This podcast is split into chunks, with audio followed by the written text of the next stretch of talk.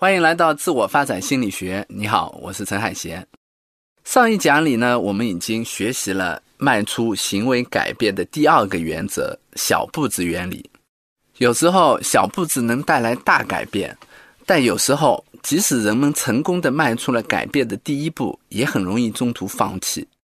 那么，怎么才能把新的经验凝固成稳定的习惯，不再退回充满诱惑的心理舒适区呢？今天这一讲，我们就来说说行为改变的第三个原则。我给它起了个名字，叫“养育环境场”。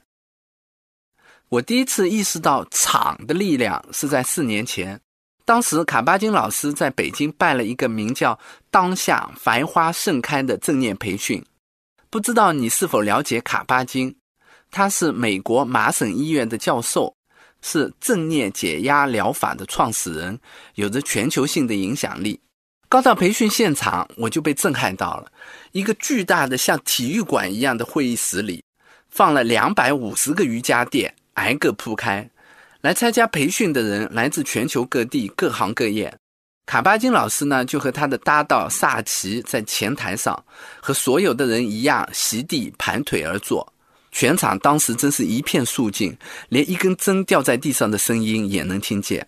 其实这个培训的日常过程是很枯燥的，就是每天早上六点钟起来开始打坐，一直到晚上九点，坐得累了，卡巴金老师就会摇起他的铜铃，清脆的铃声就会把我们从静默的坐禅中唤醒，然后我们就开始默默的行走，这个叫行禅。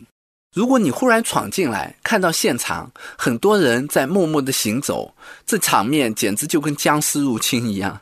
但是在这个场里，你就会觉得自己在做最自然不过的事情。参与培训的人好像被一种神秘的改造力连接在了一起，这就是场的力量。那么，什么是场呢？它其实是包含了大量行为线索的环境。这些行为线索会刺激你做出特定的行为，就像到了寝室你就想睡觉，到了办公室自然想工作，到了餐厅自然想吃饭一样。在卡巴金正念培训的那个场里，静默、席地而坐，偶尔唤醒我们的铜铃声，都是行为线索。这些行为线索很容易让你把自己当前的行为跟深厚的静坐和禅修的文化传统产生联系，提示你应该把外界俗世的事情先放一放，保持安静的聆听。感性的大象对场是很敏感的，它总是比理智先感受到场所暗示的行为线索，并按照这个行为线索行事。环境中所包含的行为线索越多，场的力量就越大。因为场的不同，在某一些地方你就会努力工作，在另一些地方你就会懈怠；在有一些地方你会沉默不语，在另一些地方你就可能滔滔不绝。让我来举个例子，我认识一个女生，我们就叫她小佳吧。小佳呢，她刚到北京不久，就加入了一家竞争激烈的创业公司。这家公司的产品迭代很快。有很多东西需要学习，他给自己制定了很多学习读书的计划，可是总也做不到。为什么呢？小佳下班以后的典型情况是这样的：下班回家，他就开始给自己做饭。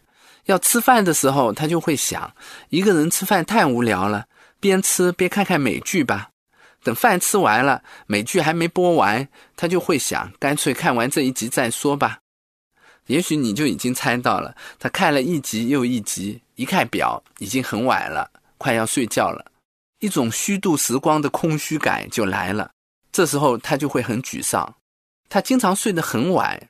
有人说晚睡是因为我们不肯面对失败的一天就这么结束了。小佳也是这样。有一天他就很困惑地问我：“他说我现在明明不快乐，为什么还要日复一日不能改变呢？”类似的故事是不是你也很熟悉？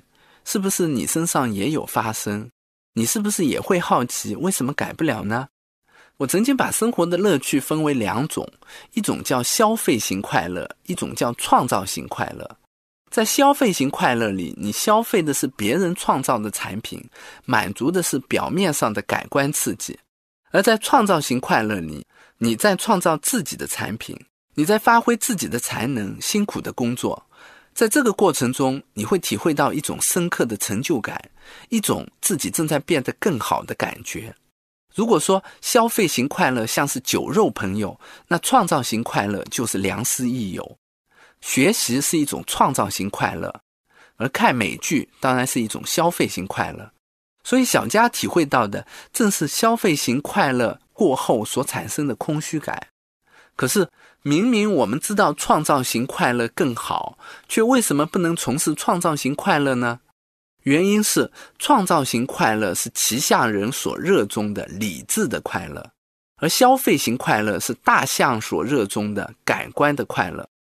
如果要从消费型快乐转向创造型快乐，我们就需要说服感性的大象，而给自己创造一个学习或者工作氛围浓厚的场，就是说服大象的一个好办法。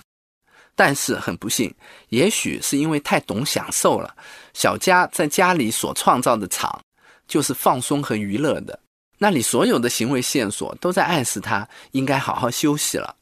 所以，他无法驱动大象去主动学习，这就可以理解了。讲到这儿，我想对场做一个更精确的总结。所谓的场，就是我们心里一个关于空间功能的假设。在这个假设里，图书馆、自习室或者写字间这样的空间是和工作、学习联系在一起的，而家、宿舍这样的空间是和休息、娱乐联系在一起的。你到了一个被假设为工作场所的空间，自然就会表现出工作的样子。反之，如果你在家或者宿舍要让自己好好工作，就需要付出几倍的心理努力，也许也还未必能实现。我在浙江大学当老师的这几年，就曾观察到一个现象：学霸通常都是成群结队的，喜欢去图书馆啊、自习室啊。而成绩不那么理想、拖延严重的学生就喜欢猫在宿舍里。我们当然不能断定这里有必然的因果关系，但至少所在的场与学习效果好坏是相关的。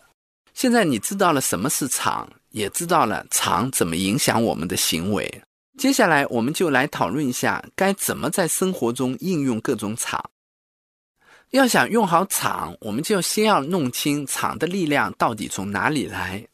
它的第一个来源是别人在这个空间里的行为。人是一种社会性的动物，如果在一个空间里，别人都在埋头工作，他自然也会暗示你努力工作。很多人都说，高中三年是我最努力的时光，那是因为每个人都在努力学习，让高中教室变成了一个很有力的场。跟大家透露一下，我这个课的内容就是在我们省图书馆的自习室里完成的。我家里也有书房，为什么每天要到图书馆工作呢？就是因为这学习的人多，场的力量比较强嘛。这个场景你当然懂，但不是那么好实现。如果每次要去图书馆，要去这样的地方才能进入学习和创造的状态，那对环境的要求也太高了。所以我们要重点来说说场的第二个力量来源，它是你以前在这个空间里的行为。我来举个例子。我家里有一个书桌，在那个书桌上，我只做跟工作有关的事儿。如果写着写着，我想浏览网页或者想看电影，我就会要求自己换一个地方，比如说到客厅的沙发上去。因为如果我在这个书桌上娱乐，这个书桌作为工作的场就会被破坏掉。我还有另一个工作的场，就是我的电脑。事实上，我有两台电脑，一台普通电脑，一台工作电脑。工作电脑里只有 Office 等一些工作的软件。当我打开工作电脑的时候，我心里的大象就已经做好了准备，我就知道自己要开始工作了。可是对大部分人来说，工作和娱乐的距离只有关闭 Word 和打开浏览器的距离。要抵制这样的诱惑，就太难为大象了。你看，场这个东西其实并不玄虚，它其实是你在一个空间里的做事习惯。习惯会变成稳定的心理预期，进而又会巩固习惯的行为。你在这个空间里做的事情越纯粹、越持久，这个空间里场的力量就越大。现在回到小江的故事，我给了他这样一个建议：像我一样，在家里养一个小小的、专门进行学习和工作的场。如果你能在这个场里贴些激励的话，作为场的边界和线索，那就更有帮助了。